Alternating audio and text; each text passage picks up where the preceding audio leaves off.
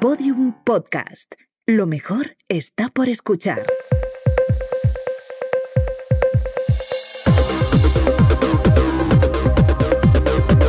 Saldremos mejores con Inés Hernán y Nerea Pérez de las Heras. Hija mía, qué ilusión verte por aquí otra A- semana más. A veces me gustaría empezar como las hijas de Felipe, en plan, hola Inés, Hola, hola Carmen. hola Ana, hola Carmen, hola Ah, Inés, ah. hola Nerea, y hacer todo, todo, todo muy bien. Eh, feliz Día de la Constitución Española. Ey, ese libro de ciencia ficción del que siempre hacemos aquí referencia junto con la Biblia y otros muchos libros sagrados, ¿verdad? Eh, ¿Cuántas veces ha dicho la palabra Constitución en el último mes? Fíjate, entre unos En y este otros. programa, a nuestro pesar, muchísimas. De hecho, íbamos a hacer una especial de la Constitución, pero no queríamos eh, poner a prueba vuestra lealtad hacia nosotras. Así que vamos a hacer un programa sobre otra cosa que parece que no nos atañe a la gente, pero que como todos los problemas laborales y que tienen brecha de género, sí nos atañe, que es la salud en, en un sector, la salud en género. ¿Cómo de chaladas, cómo de chalados están eh, la peña que está trabajando en la industria musical, tía? Correcto, esa simpática y pequeña trituradora eh, con unas turbinas que te llevan hasta el menos 10, eh, hasta, el, hasta el séptimo infierno de Dante, como poco. con unos índices de ansiedad y de depresión que os comentaremos, como- con unos índices de suicidio que ya sabéis porque los tenéis desgraciadamente romantizados y con unos indicios de brecha de género que son súper preocupantes. Según datos de MIM, el 81% de mujeres que trabajan en esta industria, em, eh, esto es un estudio que hicieron en 2022, bendita sea MIM, benditos sean todas las asociaciones que juntan a mujeres de distintos sectores profesionales. Un 81% de las mujeres del sector ha, ha dicho que ha tenido que renunciar a aspectos de su vida anterior por trabajar en la industria de la música. Esto es, y- es que y- es mucha pena. Y últimamente, y cada vez eh, de forma más habitual, en cualquier otro sector. Efectivamente, esto es una realidad y por eso, eh, bueno, las medidas que se quieren adoptar desde ciertos ministerios para mm, que se favorezca hacia la conciliación, pues tienen que ser reales y efectivos eh, y ASAP Rocky, que se diría, porque es que si no, Por tú me dirás, favor. tenemos una buena noticia, Nerea, una buena noticia por primera vez en 30.000 programas, que me va a dar algo, vamos a descorchar el champán. La huelga feminista en Euskal Herria. ¡Epa ahí! Esto en medio de un goteo constante de víctimas de terrorismo machista, que es casi insoportable, pues en la tierra mágica de Narnia, en el País Vasco, las tías han dicho hasta aquí, una huelga con un seguimiento bastante grande y motivada por la crisis de los cuidados, que hay peña a la que eh, no pagamos por sostener básicamente los cimientos del sistema capitalista. Una vez más, aquí te, lo decimos. Otra cosa que desgraciadamente tenemos que decirte una vez más es que se está produciendo un genocidio delante de nuestra puta cara. Correcto, vamos a leer el mensaje que deja eh, Wizard Bisan, la directora eh, de cine de, de Gaza, en la que, bueno, pues ya sabéis, eh, se está sufriendo esa masiva masacre y, bueno, pues vamos a hacer unos pequeños y simpáticos, unas pequeñas y simpáticas reflexiones al respecto. Y dicho lo cual, Una última, una ultimita cosa, una ultimita cosa Ah. que no os lo perdáis. Está pasando, ¿qué tienen en común Rusia y la Comunidad de Madrid? Cuan, cuan, cuan, su atentado directo a los derechos de las personas LGTBIQ+, Oh. eh, de manera ya como, como hermanada, como que parece una cosa como que, que lo han hecho a propósito. En Rusia se ha prohibido ya toda asociación que tenga que ver con el Claro, eh, han, nuestro han colectivo. leído el Black Friday y han dicho a recortar en derechos. Eso claro, es. efectivamente, vamos a ahorrarnos algo. Se prohíbe cualquier movimiento LGTBI, lo declara como una organización extremista. Por otro lado, en la Comunidad de Madrid, pues Ayuso ha dicho que no va a aplicar la ley trans y os vamos a, a comentar pues algunas de las trampillas que utiliza para ello. Vamos al lío. Lo que ha pasado estos días. Bueno, éxito de la huelga feminista en Euskal Herria que ha tenido lugar el pasado 30 de noviembre y ha sido la primera huelga feminista en los últimos cuatro años, después de los paros de, del 2018 y el 2019, que me acuerdo perfectamente que yo puse un cartelito en mi, en mi ordenador y dije, mañana va a venir Perry aquí a currar. Este movimiento, bueno, pues ha querido denunciar la situación de las mujeres que trabajan en el sector de los cuidados sin derechos ni papeles con movilizaciones en más de 100 municipios y manifestaciones en las cuatro capitales. Ya nos decía en su momento Oscar Matute el amplio eh, tejido social que, que tiene Euskal Herria y, las, y que gran parte de las movilizaciones que se hacen en el Estado español, en su mayoría, vienen de, de Euskal Herria. Eh, se está diciendo basta un modelo privatizado y familiarista promovido por un sistema sistema capitalista patriarcal y colonial. Efectivamente, RT a todo esto porque, eh, bueno, pues mm, una de las... Mira, hice el otro día unas charlas en la térmica, Nerea, precisamente hablando de mm, cuál era la situación de las personas migrantes refugiados en Málaga y desde las asociaciones como eh, pues eh, Málaga Coge, eh, Asociación Marroquí de Málaga y CEAR Andalucía, pues denunciaban precisamente que muchos de los problemas que tienen todas las mujeres, o sea que ya es un sector, o sea, es, por así decir un segmento especialmente vulnerable, mujeres migrantes a las cuales, bueno, pues una ley de extranjería de forma incesante no para de maltratar, em, pues claro, es efectivamente la situación de regularizar sus, sus empleos. Entonces, altamente frustrante en todos los aspectos porque, claro, ¿quién va a querer eh, quejarse de que está pagando eh, de forma irregular a alguien o teniendo una situación irregular a alguien que puedes echar de forma fácil como si esto fuese el siglo efectivamente XVIII? Pues nadie.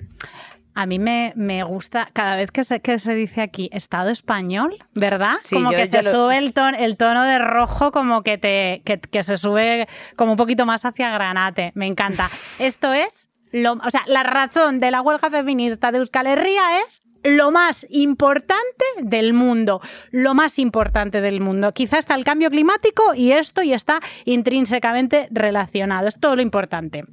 Te lo cuento en tres frases. O sea, es desde cómo funciona la casa, que es con el trabajo gratis, o sea, desde el nivel de convivencia más básico a cómo funciona la economía. O sea, se podemos trabajar tantas horas gracias a que el trabajo gratis lo hacen mujeres de nuestra familia o trabajadoras precarizadas, ilegales, normalmente trabajadoras domésticas.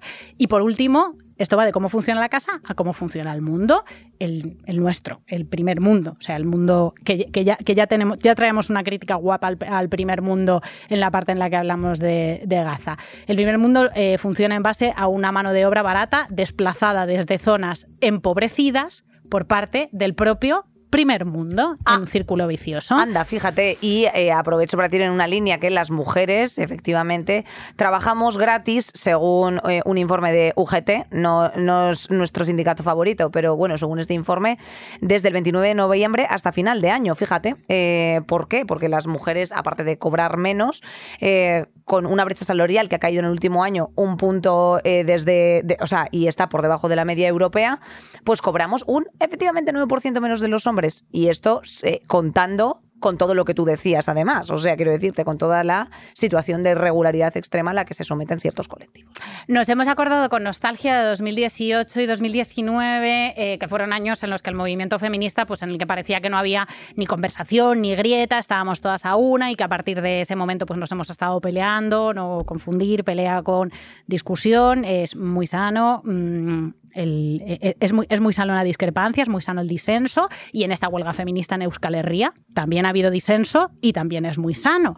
Eh, mujeres racializadas, migradas, gitanas, organizadas en muchos colectivos que en gran parte se dedican al sector de los cuidados, eh, se han mostrado, han mostrado su descontento por la convocatoria de la huelga, mm, básicamente porque es una herramienta de presión social eh, como del siglo XIX y de pavos, un poco, porque no todo el mundo puede hacer huelga, ¿no? No todo el mundo puede dejar de cobrar el, dinero que le entra y, muy pocas y muy pocas de las que les atañen las reivindicaciones de esta huelga tienen, trabajos regulares, claro, exactamente, derecho, a huelga. claro.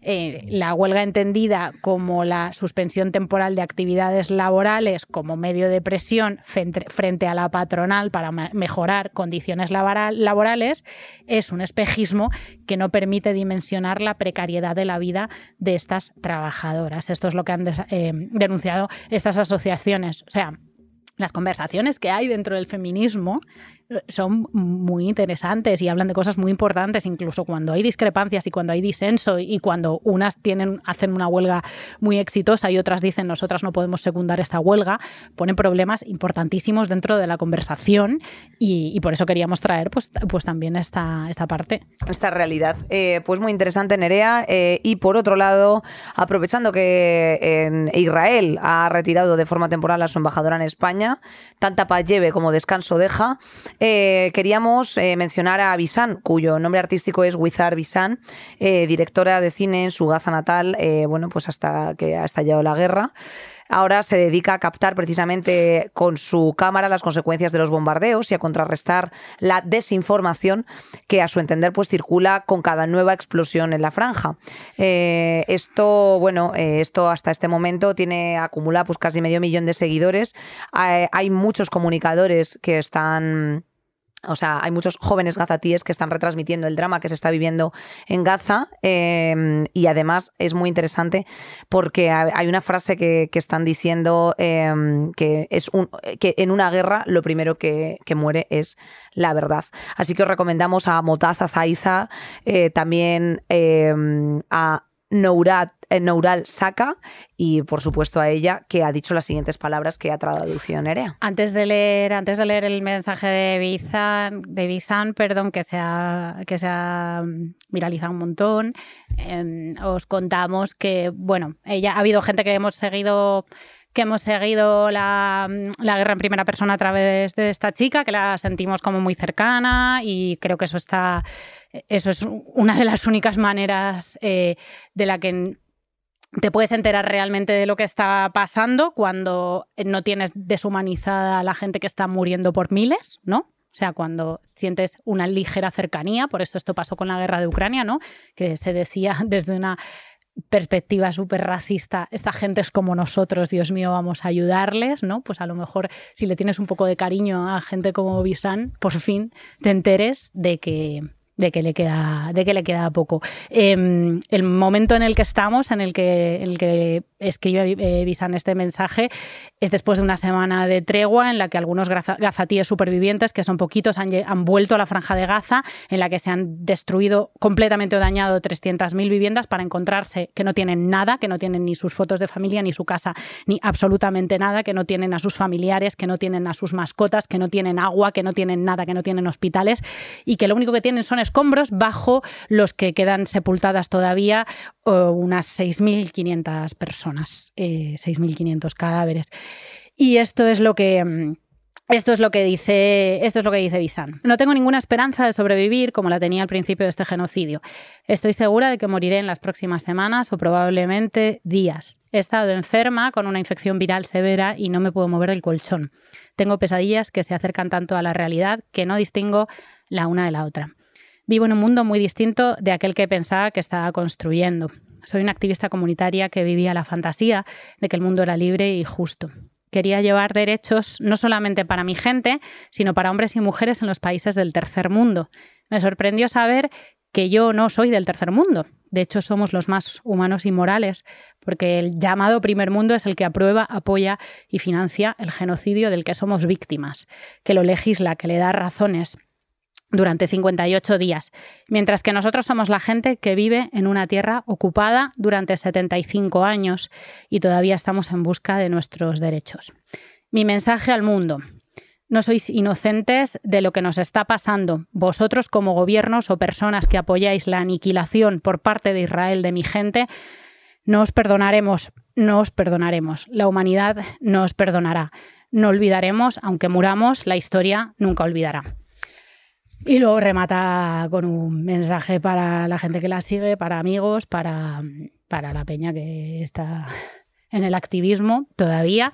Y es horrible, la verdad. O sea, hay que tener, eh, hay que tener estómago para ver los vídeos de esta muchacha todos los días.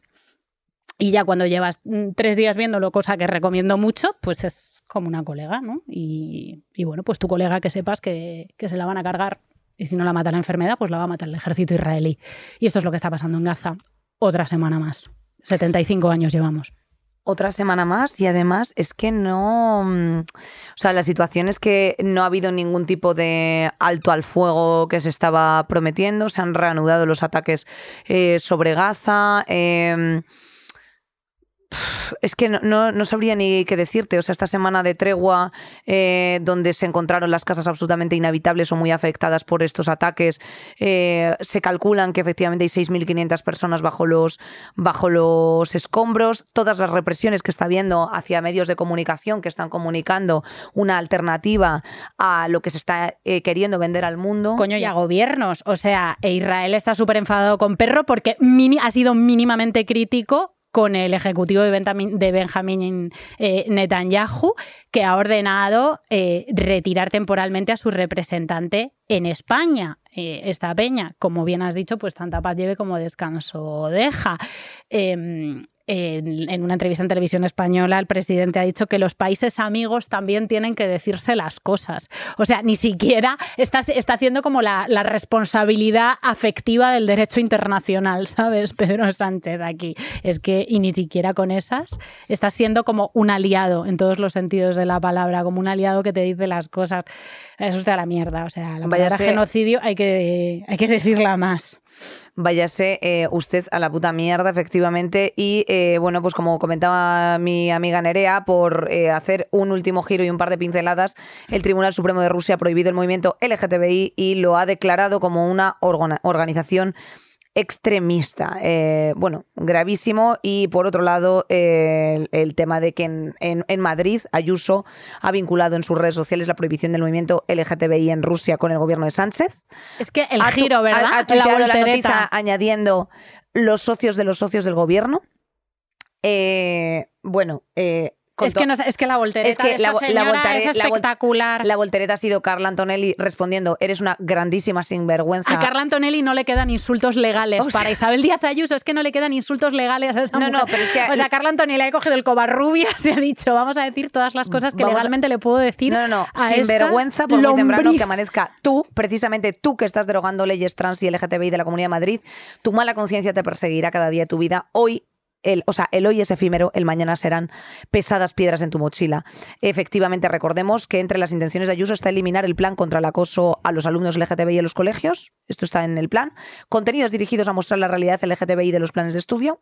Además, los medios públicos no tendrán que dar visibilidad al colectivo, o sea, Telemadrid, eh, para ella y, por supuesto, eh, eliminar la prohibición de las terapias de conversión. Y además lo hace de una forma muy cutre y muy tramposa lo de las terapias de conversión, que es eliminando, o sea, que ni siquiera como que ni siquiera es denunciable porque lo hace, lo hace de manera muy soterrada en la Comunidad de Madrid. Lo que, lo que desaparece, esto lo hablamos en lo normal, ir a lo normal y escuchar lo normal, porque Curro Peña, que es jurista y activista LGTBI, nos lo, nos lo explica bien, que es como que un tratamiento sobre una persona trans eh, previo, ¿no? Psiquiátrico, no se puede considerar discriminatorio, ¿sabes? O sea, como que un tratamiento eh, psiquiátrico, psicológico, no se, básicamente lo que quiere decir con que, un tratamiento no se la, pueda... la patologization no pasa nada. Exactamente. No pasa nada. estás loca, estás, loca, tienes una disociación de personalidad porque eh, te sientes mujer, eh, porque es así, tú te sientes porque lo estás eligiendo, porque lo que quieres es meterte en baños a violar. Eh, bueno, o sea, por el amor de Dios, o sea, por el amor de santo Dios. Nerea, qué horror, qué terrorífico. Y no te creas que de, que de esta burra nos bajamos porque de aquí nos vamos efectivamente a hablar de la insisto, que anticipábamos antes, trituradora de almas, la industria musical. El tema del día. El tema del día es esa pequeña trituradora de almas que es la industria musical. Efectivamente, estamos hablando de todos los y las popstars que con una sonrisa pues no paran de hacer coreografías, de seccionar sus canciones hasta la estenuidad para que se hagan virales en TikTok. Y eh, bueno, pues en definitiva eh, la desvirtualización y la eh, violación de una cosa que es el arte, tía, que es la música. O sea, la música es tu voz, a tu lado me siento seguro, todas estas cosas. Todas estas cosas son las que no pasan. efectivamente, ya veíamos una toxicidad extrema que apuntaba a maneras en OT 2001 pues tú imagínate la evolución hasta la fecha en la que el algoritmo te penaliza hasta unos niveles que no te quiero yo ni describir si no sacas una canción semanal, si no se pega eh, con un baile de pues Lola Lolita o Marta Díaz y un larguísimo etcétera, ¿no? Que al final, insisto, desvirtúa lo que tú quieras hacer en la música. Yo estoy muy vinculada a la música, como tú bien sabes, Nere. Que no paras de estar en festivales que son, hablando de trituradoras, Dios mío. Sí, o sea, estoy eh, detrás y delante. Y cuando y, y, en su momento incluso he estado dentro. y a los lados. y a los lados, a los lados, efectivamente. Entonces, bueno, pues vamos a hablar precisamente de toda la industria musical, salud mental, que nos Y física. Y física. No vamos a hablar solamente de la salud mental eh, dentro de la industria musical, que era un tema que nos apeteció un montón desde hacía tiempo, porque, mm, porque dimos con una psicóloga especializada en, en, salud en la industria musical y queríamos hablar de este tema que nos parece, eh, para el público general parece algo como glamuroso y desconectado, pero al final es un sector laboral como cualquier otro. Y hace poco salió el libro Bodies eh, eh, de Ian Winwood en el que se habla de todos los problemas específicos que tiene el mundo de la música, los ya conocidos que tienen que ver con el alcohol y con las drogas, pero que no son necesariamente ni los más frecuentes ni los principales. O sea, en la música hay, lo que dice Inés, una exigencia de novedad constante de unos años a esta parte, eh, una cadena de mando súper confusa, unas jerarquías súper confusas, gente muy joven en manos de gente muy ambiciosa, un montón de pasta moviéndose alrededor de figuras que están trituradas y la gente está empezando a, como Miley Cyrus, que a mí me, encanta y me cae fenomenal, está empezando a directamente eh, a renunciar a estar en festivales y en grandes eventos en directos porque en directo porque dice que no, que no puede más. Absolutamente. efectivamente. Y en contraposición, bueno, pues todas los eh, todas esas eh, pequeñas bandas emergentes que están también, por otro lado, llenando los festivales porque es su sueño, claro, es su sueño, pero como el de bostezar en un momento determinado, porque claro, a, 600 euros o 1000 euros que te paguen de caché por acceder y estar en cinco festivales y tener presencia, pues a veces el sacrificio es también muy loco, porque tienes que estar currando eh, en, otro sitio de lunes a viernes. O sea que la precarización, en, eh, en, definitiva, es máxima y de todos los que trabajan alrededor, técnicos, managers, prensa, montadores, conductores, una industria, por otro lado, también altamente masculinizada. Que eso, Nerea, tú y yo lo hemos vivido eh, con, los, con todos los técnicos de sonido, de los teatros y estas cosas en las que cuando nosotros le decíamos, por favor, si eres tan amable, no me pongas un reverb. Y entonces prácticamente que se riesen de ti, en plan de, anda, ¿sabe lo que es un reverb? Qué simpática. Usted, pero usted que se piensa que soy yo. Y hay una cosa de comportamiento que no sé si a ti te pasa, a, a mi a, compañeros de, a compañeros de tablas maricas con los que he estado, con los que he estado les pasaba y me parecía súper curioso, que era como el, entrar pidiendo perdón a la industria masculinizada, ya sea de eh, los técnicos de teatro, los técnicos de música, ser extraordinariamente campechana y simpática eh, yo como tía y él como marica, ya como eh, imaginando y previendo y proyectando todos los momentos en los que puedes caerle mal a esa persona de la que la solvencia de tu trabajo depende, a ese señor hetero vestido de negro, que muchas veces son majísimos y que ni siquiera lo están pensando. hay mucha gente pero que hay ¿eh? como un señor, hay como un policía, hay un técnico, hay un machista viviendo dentro de tu cabeza que ya te ha amenazado con todo lo malo que puede pasar. Entonces tú eres preventivamente excesivamente maja y solvente por lo que pueda pasar.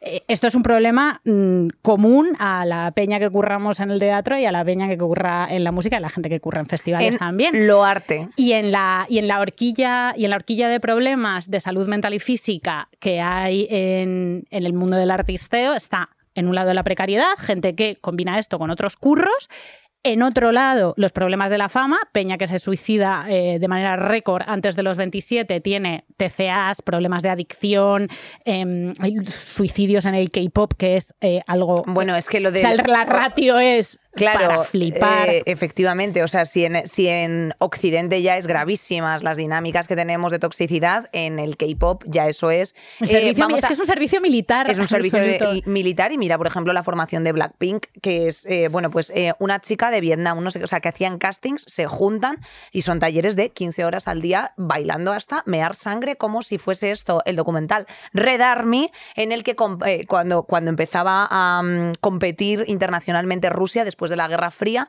y eh, bueno, pues eh, todos, los, todos los atletas que presentaba Rusia tenían que llevar hasta la extenuidad de, decir, nosotros tenemos que ganar todo porque ganar las Olimpiadas para nosotros es altamente significativo. Pues esto es un poco lo mismo, o sea, en plan, eh, BTS mm, acabó diciendo alto al fuego, claro, o sea, es un largo etcétera de cosas, tía, que, que son muy nocivas y que luego, por otra parte, nosotros también eh, como consumidores tenemos cierta responsabilidad. Es decir, al final, que tú no disfrutes eh, del disco de Renaissance o del, o del disco de, no sé, Roy Orbison, me da igual lo que, lo que te apetezca. Eh, como de forma completa, que hay un pensamiento detrás. Claro, es que joder. Me ha encantado escuchar de tu boca las palabras rollo Orbison. De repente has Everything you need. Claro, has envejecido 400 años. Que me lo, he dicho, gusta lo he dicho para, lo he dicho para nuestro Inés público. es una gran melómana. es una gran melomana, eh, soy, una, soy una gran, eh, iba a decir, mamadora. Bueno, en fin, al, al margen de todo esto, eh, pues eso, que ha habido muchos artistas que agradecemos su palabra, que han hablado precisamente de las consecuencias y la salud mental y cómo repercute precisamente toda esta industria eh, que es una trituradora. Porque, insisto, volved a darle una pequeña reflexión. Lola Índigo es una tía que está contentísima con lo que hace, está muy agradecida, creo que se sostiene mucho también en su crew, que yo conozco pues parte de su crew, Mónica Peña, la queremos muchísimo, va con su colega Cristo, o sea, gente como de siempre, pero aún así los niveles de exigencia son más de 100 bolos al año, eh, una canción entre medias, estás absolutamente despatriada de tu casa, vamos a dibujar todo este, o sea, quiero decir, que es como, oye, qué privilegiada tal, sí, bueno, eh, qué privilegiada hasta que comes el séptimo sándwich húmedo de catering. Y un larguísimo etcétera, dormir en furgonetas, eh, no estar en tu casa. Y ella, insisto, tendrá todo un lujo de comodidades, pero joder, Exposición Claro, loca, exposición loca. presión loca, pensar a lo mejor estos son mis dos últimos años o este es mi último año, si descanso puede que todo el mundo se olvide de mí, porque al ritmo que van las cosas, igual que tengo que sacar un tema nuevo cada 45 minutos, si dejo de hacerlo durante totalmente. un tiempo, las multis dándote acabó. 0,50 céntimos para hacer un videoclip, en plan de, eh, toma cariño, te dejo mi Samsung Galaxy 1 para que te hagas un videoclip. O sea, en fin. Artistas que han hablado de los problemas, Selena Gómez, Demi Lovato, bueno, por lo que sea, todo mujeres, Ariana Grande, Camila Cabello, gente que estamos siempre en contacto con la problemática, pero, sorpresa, sorpresa, Duki eh, el otro día se levantó de una rueda de prensa con lágrimas en los ojos por decir que ya lo que estaba haciendo no le emocionaba. está hasta el coño mismo, Está claro, hasta el esta criatura santísimo está- coño, porque no claro, estas personas que también hay un, hay un punto, tía, de la música que tiene algo de subversivo, de estar en tu garaje, eh, con tu canuti, ¿sabes a qué me refiero? Mm, escribiendo tus lyrics y de pronto te enfrentas a espacios que tú dices, es que no, yo no había hecho mi canción precisamente para que la estuviese bailando María G. de Jaime, es que así te lo digo, es que yo quiero que mi canción, mm, eh, pues eso, esté en SoundCloud. Pero luego nos gusta el dinero porque estamos en el dinero. Es que son Pero muchas cosas, Nerea. Yo estoy que no puedo la más. desvirtuación de las cosas cuando se convierten en mainstream y esto ya es completamente otro programa. Vamos a la salud, a los datos. Eh, según un estudio realizado en 2021 en Reino Unido, alguien cuyo trabajo está relacionado con la música tiene tres veces más posibilidades de, de desarrollar depresión, son unas cuantitas, y cuatro más de presentar ansiedad, que si se dedica a cualquier otra actividad. Eh, también lo que pasa es que en este entorno laboral se han asumido como normales unas dinámicas que en cualquier otro entorno laboral serían completamente inaceptables, las que relatábamos antes. Y las brechas de género, esto lo vamos a hablar con la invitada que se viene ahora, que os va a encantar, que es de las pocas que se atreve a hablar de salud mental, salud en general en, su sector, en el sector de la música. Eh, bueno, son heavies, o sea, las brechas de género son varias, son fuertes y no solamente entre las artistas. Hablabas de Lola Índigo. Lola Índigo es de las primeras que ha dicho una cosa que a mí me pareció un beso desde aquí, reina, bonita, eh, toda la calle para ti, ha dicho mis shows, porque claro, ¿qué shows son los de, son los de ellas? Exigentes. ¿Y qué shows son los de ellos? Ah, bueno, claro. Un O sea- vestuario, 425 bailarines, 16 drones, elefantes, camellos, me invento uno cada vez que voy porque Y- la gente ya la subido claro. a TikTok. Y llega Quevedo Oiga. con todo el cariño del mundo, llega Quevedo con Erchandar, eh, claro, y, y- y con un eh, maravilloso y simpático autotune de fondo. Y se lo ya- compra. Y ya está, claro, Y se lo efectivamente. compran. Bueno, venga. Pero bueno, pues ya está. Quédate, quédate para escuchar a Rosana Corbacho, psicóloga clínica especializada en artistas musicales, a la cual pues hemos, nos ha cedido una simpática entrevista como en diferido que nos ha ayudado muchísimo nuestro compañero Jesús Blanquiño a realizar. Bendita y seas. le hemos lanzado las siguientes preguntas que vamos a escuchar aquí en directo, porque esto es radio. ¿Qué es lo que más te encuentras? Le hemos preguntado cuando tratas con artistas de la industria musical y esto es lo que nos ha contestado. Hay ciertos problemas que vienen del entorno, como estresores le llamaríamos, eh, que vienen por desarrollar un trabajo donde hay mucha exigencia, mucha inestabilidad, mucha incertidumbre y donde además, eh, de alguna forma, las personas que trabajamos ahí eh, sentimos que tenemos que dar las gracias por formar parte de, ese colectivo. Entonces, claro, no te puedes quejar si te pasa algo, pues eso es secundario, tiene que salir el, el concierto, el álbum o el evento por encima de todo. Entonces, digamos que hay mucho, mucho funcionamiento de, de fuerza de voluntad y de minimizar las necesidades que tienen cada uno a nivel personal, emocional, físico. Por lo tanto, te puedes pasar años sufriendo lo que sea que cada uno sufra y desarrollando tu trabajo y prácticamente que ni se te note. Entonces eso también lleva a que haya ciertos eh, mecanismos que se acaban convirtiendo en problemas de salud, por ejemplo, el tema del abuso de sustancias, pero no como una, como una causa inicial, sino como una consecuencia de esa presión y ese estrés a los que están sometidos tanto los artistas como las personas de, de la industria de la música. También tenemos muchos, eh, bueno, todo lo que tiene que ver con trastornos del sueño, trastornos de ansiedad, desde pánico escénico hasta ataques de pánico, depresión, por supuesto, y después cada uno de los trastornos que hay en la población general, que pueden ser trastornos de alimentación, trastornos de personalidad, pero además viviendo en una industria donde se duerme poco, se come regular y se pasan por picos de estrés que son difíciles de, de gestionar. Qué interesante, Nerea. La verdad, he ido bajando dedos como me ha recordado esto al documental que tenéis en Netflix de Robbie Williams, en el que sale él como en, en tanga en su, en, su, en su cama. A ver, Robbie Williams no es ejemplo de nada, yo lo sé, pero bueno, precisamente habla de toda la fase que pasa en Take That cuando entra con 17 años haciendo esas coreografías de kaku, kaku, kaka, que diría Rafa Mora. Eh, claro, fortísimas y él se sale eh, absolutamente on drags con 21, tío, que eso es una cosa de ver lamentabilísima. Mira, iba bajando yo dedos en plan de, pues al final comparto yo más cosas con la industria musical de las que pienso, trastorno del sueño, trastorno de la ansiedad, trastorno de personalidad, todas las tengo. Bueno, tenemos una persona que lo sufre en sus propias carnes, además de Inés, una más eh, ahora mismo en este plato y es de las poquitas, como decíamos en un principio, que se atreven a hablar de, salud en su industria, que es Sara Socas, cantante freestyler, acaba de publicar su primer disco, Tenerife Madrid. Sara, qué alegría tenerte aquí, como, como nos gustas. Muchas gracias. Gracias, está bien que te digan que les gustas así otra vez menos en la que me lo tengo que recordar. Oye, pero pues qué, buena manera de entrar. Oye, esta, te estaba viendo durante toda esta introducción. Que no ha sido corta, por otro lado. Que no ha sido corta y tú estabas aquí escuchando. Yo te estaba viendo como que ¿Qué, sensaciones estabas teniendo? No te, las quiero adelantar yo. ¿Qué sensaciones estabas teniendo al escuchar eh, todas estas estadísticas tan chungas, estos problemillas que estábamos relatando? ¿Qué pensabas? Bueno, por una parte, eh, terroríficamente creo que resulta tranquilizador ver como que no es algo único ¿no? y exclusivo de mi persona y por otra parte, pues desalentador precisamente por eso, ¿no? Como que sea algo generalizado, pero de lo que no se, no se habla lo suficiente, sobre todo esa parte de que como eres conocido o como puedes vivir de esto es como un sueño para muchas personas, entonces como que tienes que agachar la cabeza y tirar para adelante todo lo que puedas, precisamente eso sin que se te note. Y además, una, o sea, una particularidad que yo creo es que eh, tú estás dentro de todos los géneros que podrías haber elegido musicales en el más, no te voy a decir hostil, pero bueno, un poco sí, o sea, masculinizado. Eh, todos recordamos las finales de FMS en las que, eh, pues directamente todos los tíos que hacía, con los que batallabas te decían vete a planchar, vete a fregar. o sea, que era una cosa como hostil y violenta.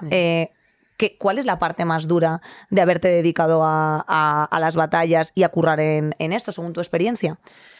Mira, yo lo dividiría en dos puntos. El primero de todos, y que luego todo lo demás es consecuencia. Yo creo que aparte de ser mujer en el mundo de las batallas, que ya te digo que, o sea, las batallas son hostiles de por sí, si eres una persona sensible, incluso aunque seas un hombre, lo vas a pasar mal, pero si le añadimos ser mujer y sobre todo ser feminista, o sea, ser feminista o roja de mierda, como me han dicho muchas veces, y así, pues como que... Pues a juego con este plato, cariño. con este plato Totalmente, mira, como me ponga yo en el medio, se forma disputa. Se forma el lío, no se hace lío la gente, es verdad. Y con esas presentadoras que también da como mucho, parece que da como mucho pavor. Ahora se lleva mucho el, sacar una bandera de España a relucir, pero parece como que no puede ser una persona progresista abiertamente. Real, Hija real. De verdad, ¿cuál es el drama? Entonces, como que creo que eso también me, pues eso, me, me situó en una posición muy concreta que yo creo que hay que añadir que cuando ideológicamente te posicionas muy claramente y de forma continuada, pues eh, generalmente, bueno, siempre la otra parte mm, que está totalmente opuesta en el otro lado va a ir a por ti a saco. en redes también, claro, hablamos, ¿no? Claro, claro. Entonces, esa parte, sobre todo, para mí, yo diría que ha sido eh, la más dura. O sea, mm, sobre todo porque muchas veces es como, no, si son cuatro tontos ahí de internet, o si la gente es que quiere llamar la atención, tal. Como que incluso gente que hasta te quiere, te dices un poco para consolarte.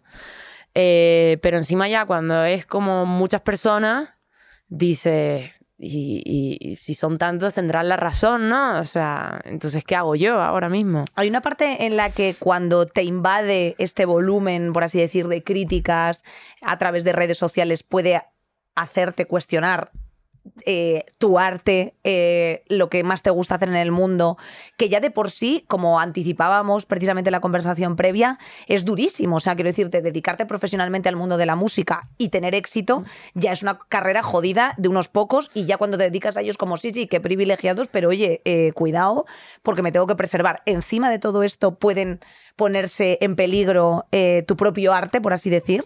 Sí, por supuesto. O sea, yo hay muchas cosas seguro a las que he dicho que no o...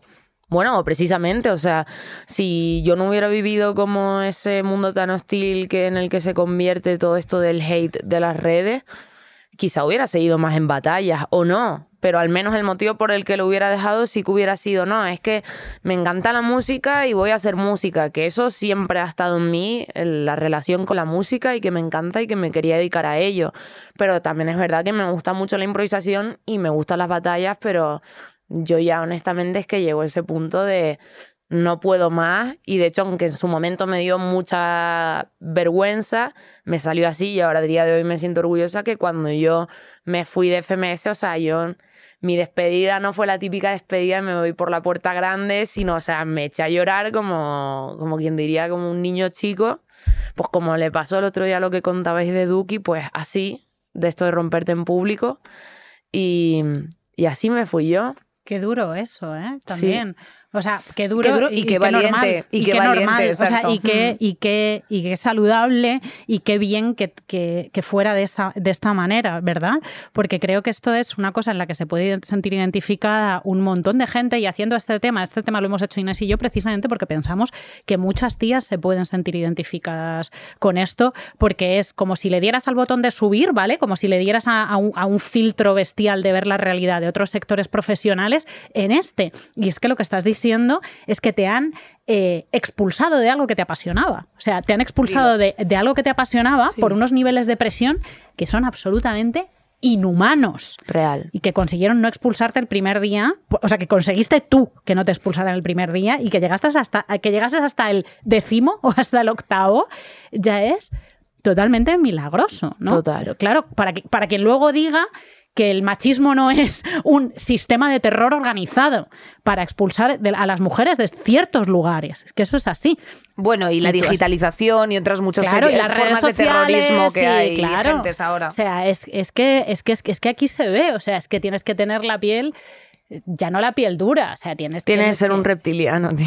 Tienes que ser Sí, un reptiliano, Ojalá. tía. O sea, ¿cómo es posible? O sea, ¿cómo es posible que aguantaras? Y es que lo, lo milagroso es que aguantaras. Y la exposición, ¿cómo, cómo, te, cómo te afecta la, la exposición? Que ese es otro tema, que claro, ahí se ca- hay, hay castigo ahí también a saco. Bueno, eh, para bien y para mal, ¿no? Pero, por ejemplo, me pasó que em, cuando todo lo del hate como que empezó, que fue más bien eh, cuando estaba en la FMS, porque claro, ahí era como haber subido a la primera división de fútbol, por así decirlo. Entonces, eh, de repente, claro, no era solamente eso de Sara Socas está en los medios o está en estas batallas o va a la Red Bull una vez al año, sino como que constantemente está ahí con los raperos que me gustan, ¿no? Por así decirlo. Eh, a mí me empezó a pasar que cogí bastante pánico luego, por ejemplo, eh, al salir de fiesta, sobre todo, o en, o en la calle, así como que yo tenía un pánico total, vamos, que estaba paranoiada y tenía una manía persecutoria que te cagas. O sea, de estar a las 2 de la mañana en un sitio y pensar, buah, esa persona me está mirando, tío, seguro que me odia, o sea, o seguro que si está hablando con este y me viene, no me viene a pedir una foto, sino que me viene a putear. O sea, yo he estado como una cabra, pero vamos, he pasado por todo.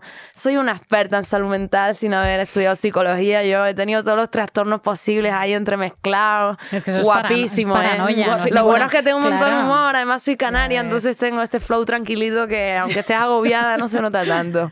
Sí, la verdad es que sí. La verdad, es que tengo que decir que, que es bastante alentador eh, este tono en el que eh, pues decías, eh, jo, pues he estado ahí al al- al límite de, al límite de muchas cosas. Eh, síndrome de la impostora. Eh, Cuando estábamos charlando, o sea, cuando, cuando te puse unos, unos audios y hablábamos de esto, tú me decías, sí, tía, el síndrome de la impostora a tope. ¿Qué es el síndrome de la, impostora en Sara Socas?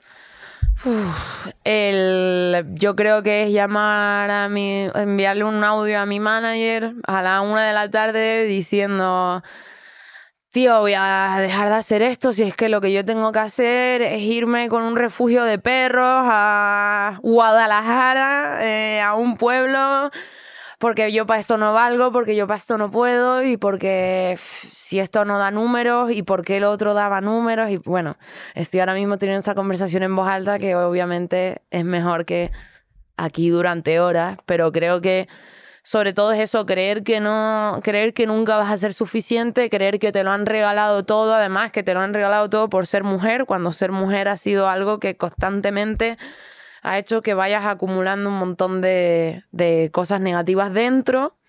Eh, y sobre todo eso, sí, yo creo que es eso, el decir eh, todo esto lo tengo por ser mujer, entonces no, como que no tiene validez, ¿no? O sea, todo es por, por mi discurso, ¿no? O sea, yo ya vacilo a la peña, ¿sabes? Había comentarios a veces en, en, lo- en Twitter, tío, esa red social terrorífica, pero que yo ya me río, afortunadamente, que era como, no, esta el Ministerio de Igualdad le da una paga. Digo, joder, de puta madre, voy a llamar a Irene Montero para que me suba el sueldo. Ya no, porque ya no está, pero si no, lo hubiera hecho, ¿no? A, ver si... ¿Dónde está ese dinero, tío? Esa paguita Sí. que nos dan, esas triquiñuelas ahí, no... Entonces, bueno, yo creo que como a todas, lo de plantearse constantemente si eres válida o no, que todo el mundo puede tener inseguridades, pero es verdad que cuando te, te machacan tanto y, parece que todo el rato te quieren enseñar y tú no sabes y déjame a mí y te has rodeado como de, de muchos hombres, al final, pues esas dudas que como humanos traumados que somos todos podemos tener, se multiplican por 100 a la hora de todo, de iniciar un proyecto, de decir que sí, decir que no. Has vuelto a mencionar algo que creo que también es común en muchísimas pavas que nos están escu- escuchando, que es, se, eh, o sea, en la primera respuesta has dicho, yo he llegado a- hasta, hasta un entorno completamente más masculinizado y además he destacado, y luego me han dicho, me lo han regalado por ser mujer y me lo he creído, que es un mensaje que cala y que, y que te genera paranoia y una y un espejismo eh, que es tan potente y te lo dicen tantas veces que al final te lo acabas zampando, aunque es exactamente lo contrario de lo que te está pasando. Porque esa conversación que has tenido en tu cabeza y que es tan jodida de exponer, o sea, es tan jodida de decir en voz alta lo que estás diciendo en voz alta, em, has decidido tenerla en voz alta. O sea, eh, ¿cuál ha sido tu proceso mental para decir voy a empezar a hablar de lo que está pasando en mi industria? Y aunque, aunque eso signifique ponerme en un lugar que puede ser, que puede ser vulnera- vulne- vulnerable.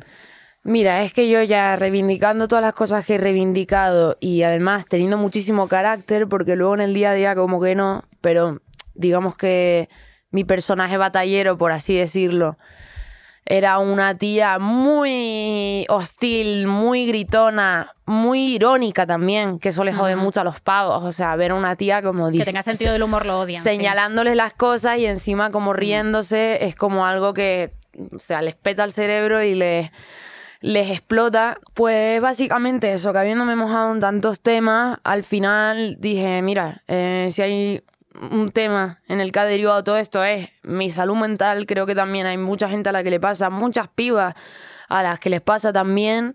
y, y no se habla y no tiene ningún sentido, porque si hay algo por lo que yo me puedo sentir privilegiada por mi trabajo es porque me dé dinero para pagarme una terapia, que eso es algo que la mayor parte de la gente no tiene. O sea, todo el mundo habla de, no, la salud mental, qué importante es, pero luego vas y te cobran 60 pavos por una sesión, pues entonces, ¿qué sentido tiene? O sea, primero hay que hacer que las herramientas estén al alcance de la gente y si no lo están, al menos que tengan, pues, un podcast, un programa o un grupo de amigos, lo que sea, donde sentirse representados y escuchados y por supuesto que les incite a hablar a ellos también. También le hemos preguntado a Rosana Corbacho, nuestra psicóloga de referencia de las cosas de la industria de la música, si hay diferencia entre el nivel de exigencia. Ya sabemos la, la respuesta, ¿vale? Esta respuesta ya sabemos, pero se la queríamos preguntar a una profesional. Si hay diferencia entre el nivel de exigencia entre hombres y mujeres en la industria. Frente cuando estamos en un tratamiento y viene una persona que puede ser mujer o de- del colectivo LGTBIQ+, sí que encontramos que sufren mucho más, eh, tienen como que demostrar aún más todo eso que valen o todo lo que pueden hacer. Y una, una compañera de, de la asociación MIM, de Mujeres de la Industria de la Música, hablaba también como de esta necesidad y el derecho que deberíamos tener todas y todos a, a ser mediocres, cosa que no nos podemos permitir las mujeres. Eh, y un- uno de los aspectos que, con los que vienen es como, como con este no me puedo enfadar porque me dicen que soy una histérica o porque no me toman en serio, siempre asumiendo que eres eh, la novia de o que no eres tú la que crea tus propias canciones. Luego a la hora de ir a los estudios de música, de producción, sí que hay mucha presencia masculina, entonces cuando hay alguien mm, eh, tiene como que pedir permiso de alguna forma, ¿no? Siento que hay muchas más presiones. Bueno, aparte, es que claro, eh, una, cosa, eh, una cosa nos llevaría a la otra también, ¿no? Un poco, Sara. O sea, quiero decir que al final haya menos tías en carteles de festivales o que, mm, o sea, es ciertamente disuasorio para que se produzca un efecto llamada y que haya más. O sea, que yo aplaudo por eso, pues Lola Síndigos, eh, gente, o sea, pues a ti, precisamente, te Oye, aplaudimos también mucho. Otros curros dentro de la industria de la música. eh, otros curros que pueden ser Fotografía. fotógrafas, Sí, los curros técnicas. invisibles, las eh, caras no visibles también. exactamente. Ahí hay brecha también. Ahí, y en esa brecha, o sea, en esa parte que, que está haciendo un curro muy, muy bueno MIM, la, la Asociación de Mujeres en la Industria de la Música, en, esa parte, o sea, esa parte además está totalmente invisibilizada. O sea, de esa parte, ¿tú, tú qué te encuentras? Porque a veces la gente que tienes en el equipo alrededor, eh, o sea, ya no es el público, sino que es incluso las trabajadoras, los trabajadores, o sea, esa parte, ¿qué te encuentras? ¿Qué te encuentras? Las tías que te cuentan. Mm, Pues bueno, un poco de todo. Al final te vas encontrando con eh, que obviamente las pibas que están en posiciones medianamente de poder, que podríamos decir, em, son pibas con bastante carácter, todas diría, y bastante personalidad, lo cual está genial, pero como que no, no lo sé con certeza, pero imagino que, que durante años habrán tenido que, Lo suyo. que luchar lo suyo y que finalmente sentirse cómodas con esa manera de ser y, no como que están haciendo algo malo, llamando la atención o histéricas como lo que comentabas. Y luego también creo que a veces hay que buscar, o sea, siempre hay mujeres haciendo esas cosas chulísimas, pero quizá no están pues ahí donde tú vas en ese concierto o en ese festival. Y yo, por ejemplo, tenía clarísimo que quería hacer eh, los directos con banda, o sea, instrumentos así. Yo soy un poco carca también, tengo mi lado de mi padre escuchando ahí Serrat y Nina Simón y no sé qué, y soy ahí semi-boomer, aunque Hombre, no. decir carca por llevar músicos a un concierto de música. Que pues no, tampoco pero está mal, es que claro, Claro, pero porque tú te estamos, eh. pensarás, yo, claro, yo- tú miras mi grupo de Spotify y te vuelves loca ahí, tío. ¿Qué es lo más raro que Los podemos- panchos. eh, lo más inesperado. claro. Claro, pues puede salir ahí, de repente. No, de repente está Pablo Milanés y de repente está Morad, ¿y por qué no? Claro sí, ¿no? Claro, y por qué Sí, no soy más. total. Una, una pregunta, Sara. ¿Qué es lo que se imagina la gente que es la industria de la música y qué es lo que es realmente? O sea, por ejemplo, un backstage, una cosa. esas cosas romantizadas, Sí, completamente ¿en qué la estamos cagando? O sea, ¿cuál es la imagen, la diferencia entre la imagen que hay en la cabeza de la peña y lo que es en realidad esto? A ver, yo no estoy, yo no soy tampoco popstar y en lo que es la música, música, música, estoy empezando más. Pero bueno, por lo que Eres yo he bastante, podido. no pop, pero star. eres bastante Eres bastante star, estamos tío. Sí. Gracias, supongo. Otra vez el Pero- boicot. Eh, o sea, te has auto boicoteado durante 15 minutos tres veces. Sí, y la quiero yo saber. Aquí no nos día. vengas, aquí no nos vengas con síndrome de la impostora. De esa puerta para adentro, aquí todas princesas. ¿eh? Vale, vale, sigo trabajando. Me pongo, me pongo- espérate que me coloco el pelo de Lord Farquhar y ya estoy ready para continuar.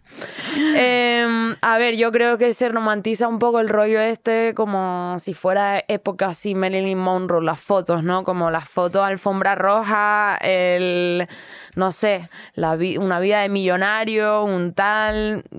Y eso, pues, bueno, habrá algunos que lo tengan, unos pocos, pero es que incluso esos pocos que los tengan también tienen sus trabadas mentales, sus problemas con sus equipos, sus problemas con su vida y todo eso. O sea, lo cierto y verdad es que termináis un concierto y que os vais al hotel eh, a pedir un simpático delivery y ya está.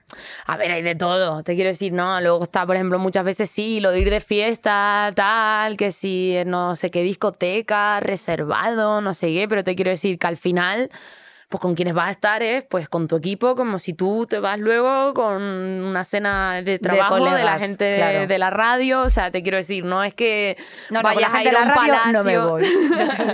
No como si fueras a ir a un palacio donde todo va a estar lleno de artistas y hay ahí orgías supremas ni cosas así. O sea, esto no es física o química, que yo sepa, puede pasar, pero no. No lo yo no lo he vivido. A ver, hay gente que, quiero, hay gente que folla mucho en la industria musical Sí, y, sí, eh, y ¿por qué no sí. decirlo? Hay otra mucha que lo hace. Efectivamente, sin consentimiento, querida. Eh, ¿Por qué no decirlo?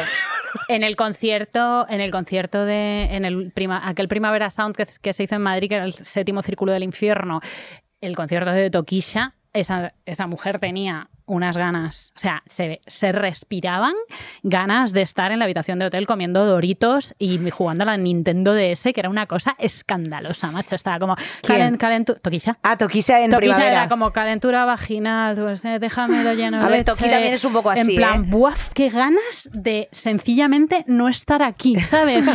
De A ver, un también es que es un pijamazo poco de franela. de desganes. Increíble, increíble. Pero y Toquisha- y Rihanna en la Super Bowl también Sí, estaba. pero mira- los doritos, los doritos, los doritos. Sí, pero una cosa, estar tengo que gestando decir, tranquilamente en su sofá. Al menos aquí estás tú diciendo efectivamente eh, eh, que Toquisha estaba en The Desganest. Eh, no te estoy escuchando yo decir Kendrick Lamar estaba en The Desganest. Eh, y, y Kendrick Lamar, te lo digo que yo estaba ahí, estaba en The Desganest. Pero O que no lo digo, no, no, eh, se lo- no le estoy para nada afeando este comportamiento, tienes toda la razón y bien que hagas esta aclaración para que quede claro que yo no le estoy afeando para nada este comportamiento a Toquisha, sino que me parecía como extremadamente, eh, pues no sé, mm, guay, porque siempre el trabajo es, es, es un engaño, es una mierda, abajo el trabajo, el enemigo es el patrón y obviamente pues Toquisha es una trabajadora también como nosotras y tiene todo el derecho Pero a con ir a decir qué pocas ganas tengo a eh, qué pocas ganas tengo de ponerme aquí, decir que el perreo, perreo está de moda, es tendencia nacional. ¡Guau, chaval! Otra vez. ¿Cómo afrontas esta nueva etapa, Sara, de tu sacada de discos? O sea, es otra peli completamente distinta. Es un espacio, es más safe place dentro de que la industria musical es un poco turbina. Sí, además, o sea, yo no estoy con una major como tal, ni un super contrato loquísimo, ni unas demandas. De hecho, yo he tardado más en sacar música que vamos, la distribuidora yo creo que se iba a tirar de los pelos, ya era como, sí, sí, ahora saco el disco. No, el disco no sale. Ahora saco el disco. No, todavía no. O sea, como que ha habido ya varios intentos internos de y no me acababa de atrever a dar el, el paso. Entonces yo ahora sí que estoy bastante más contenta, tengo que decirlo, porque me gusta lo que he hecho, el equipo con el que estoy cree en lo que he hecho, me ha dejado decir auténticas barbaridades porque el primer tema él dijo que es Spanish, o sea, en la tercera barra o algo así digo Abascal. O sea, la primera barra es me llaman zorra, o sea, que te puedes imaginar Abascal que... por Natia Abascal, la modelo claramente, española, claramente.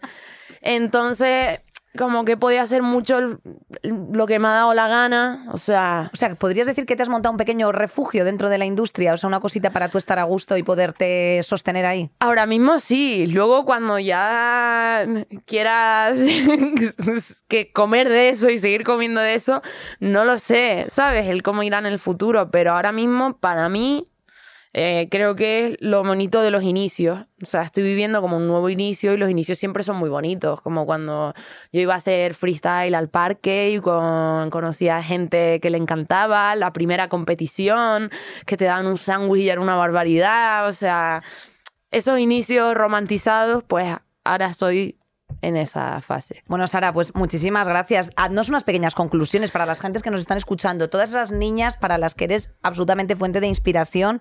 Eh, cada vez vemos más en parques y en las batallas, así, la promesa de batallas y todas estas cosas que se hacen más mujeres. Eh, nos enorgullece muchísimo, pero tú, ¿por qué no decirlo? Eres referenta para todas estas personitas. Eh, ¿Qué consejo le puedes dar a las mujeres que se quieren dedicar en cualquiera de las patas a la industria de la música? Pues que se rodeen de gente buena, por supuesto, lo cual parece como algo sencillo, pero tampoco tiene por qué serlo. Eh, también que se rodeen en todo lo que puedan eh, de pibas si se sienten más cómodas o al menos con pibes que sientan que respetan su manera de pensar y simplemente pues su manera de existir. O sea, ya existe siendo mujer, eso es un hecho. Eh, lo que hagas después ya, pues cosa de cada una. Mm, yo en mi caso cada vez me ido encontrando más y, he visto que el haber gritado en batallas o el haber salido a hablar de ciertos temas, el posicionarme eh, recientemente también con, con Palestina, todas esas cosas, pues palos te van a caer obviamente, pero al final yo creo que la clave es no dejar de ser tú misma por intentar adaptarte eh, a la norma, lo cual siendo una lesbiana guapísima, pues yo ya estoy acostumbrada. Eh, claro, claro. Y, y eso, pues seguir, o sea, con pequeñitas cosas se pueden, se pueden cambiar, hacer grandes cambios. Yo en mi caso, por ejemplo, eh, lo que hablaba antes de la banda, yo busqué que toda mi banda fueran músicas, que son unas chicas maravillosas. De hecho, solo hay una, eso no fue buscado, ¿eh? de verdad. Solo hay una hetero y me gustaría que en el futuro nos llamáramos las lesbianas de Maite, que es la pianista. Sí, estamos a punto de que Bueno, se ocurra en este programa también, las lesbianas de Inés, porque si se sigue llenando de Ya, la verdad es que lesbianas así. la pecera, pues usted me dirá. así, que se llame así. Tenemos dudas serias de que en Canarias haya heterosexuales. Siempre lo existen. pensamos. De hecho, bueno, a si hay un alguna persona heterosexual en Canarias, eh, le mandamos desde aquí un abrazo muy fuerte, que se pronuncie, que, que le invitamos, ¿no? Hacemos un programa. Absolutamente. Eh, oye, nos has traído un, un simpático eh, muestra de, de este disco De tan tu bonito. talento inmenso. De tu talento inmenso. A ver, enséñanoslo, por favor. Aquí está. Mira qué bonito. Norte, Madrid. Bonita. Hazle aquí un, un, un zoom. Spanish, el mundo. Te sobra color. Fiat Rapsuskley. No lo sé, perdona quién es, ¿eh? me vais a disculpar. Chucho, va a doler. Siente versus eh, SFDK. Versus. Versus no, featuring. Chicos, es que qué barbaridad. Yo diciendo, estoy muy familiarizada con la música. Estoy muy familiarizada con la juventud. Bueno. Entre Mercedes, entre Mercedes y Mila y yo te estamos llevando Estamos- a la espiral Oye, de, de la, la- madurez, por fin. De la cultura. Oye, nos encanta, ¿eh? Fíjate, esto está im- impreso en Manresa. Bueno, en fin, todo producto local. Que, Nos que eres maravillosa, eres una artista la como la copa de un pino. Se está perdiendo una cuidadora esto. de perros de Guadalajara, eh, todos los refugios eh, contigo, por pero momento, por favor sigue. por el la momento, porque perros y perras siempre va a haber. Así que, eh, pues Sara, muchísimas gracias por acompañarnos. Eres la mejor. Eh, recogemos con mucho cariño tus palabras. Y bueno, pues a todas las que nos estáis siguiendo desde casa eh, o desde donde quiera que estéis, pues ánimo con, con la vida, ¿verdad, hijas? Que se acaba el año. ¡Ay! Lista de propósitos. No te queda Constitución- nada, hermosa. Constitución No española. En fin, ayer, si todo ha ido bien, eh, habré sobrevivido a una maravillosa code de tecnazo en el Fabric. Así que, eh, pues espero estar sencillamente de resaca. Besitos para todas las personas que hacen esto posible, desde Lourdes, Nico, eh, Sara, nuestra queridísima Paula, Jesús Blanquiño y la Beata, que está ahí a los mandos, y todo el equipo que ha acompañado también a Sara Socas, gente independiente, con cresta, chandas de Adidas, esas cosas. Que se ha reído, mucho. gente que se ha reído, Se ha gente que ha estado reído. maja, que ha estado atenta. Chicas, pues muchísimas